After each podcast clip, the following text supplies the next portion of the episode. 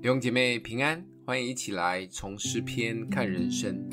今天我们一起来来看诗篇一百一十九篇的一百三十七到一百四十四节。耶和华，你是公义的，你的判语也是正直的，你所命定的法度是凭公义和至诚。我心焦急，如同火烧，因我敌人忘记你的言语。你的话极其精炼，所以你的仆人喜爱。我微小，被人藐视，却不忘记你的训词。你的公义永远长存，你的律法尽都真实。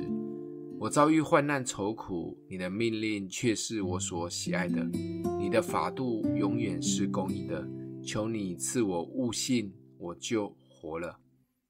今天我们读的这八节经文，从神的公义开始起头，最后从神的法度永远公义结束。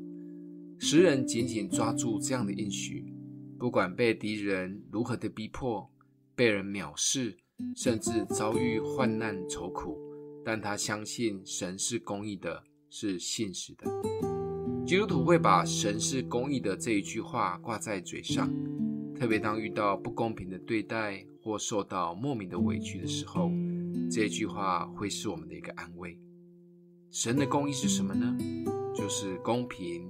公正公道，罗马书二章六节说，他必照个人的行为报应个人。所有的罪恶，神都会追讨和审判，并且实行刑罚。听起来会有一点吓人，但这也是神的本质之一。但还好，神的慈爱及怜悯的本质大过一切，所以才会有耶稣基督道成肉身来到地上。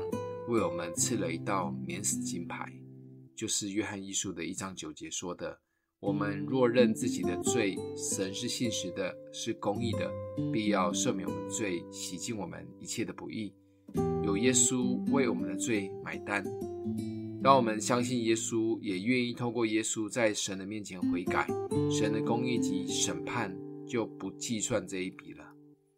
神的公义最重要的目的是要帮助我们可以恢复得越来越像他。审判和刑罚永远是放在后面的，除非真的有人死性不改，神的公义就会下来，那真的会很惨。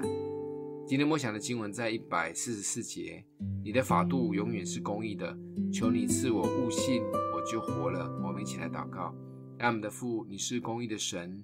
求主鉴察我们的生命，帮助我们可以靠着耶稣基督的宝血洁净更新我们，赦免我们一切的罪，让我们可以越来越圣洁，像你。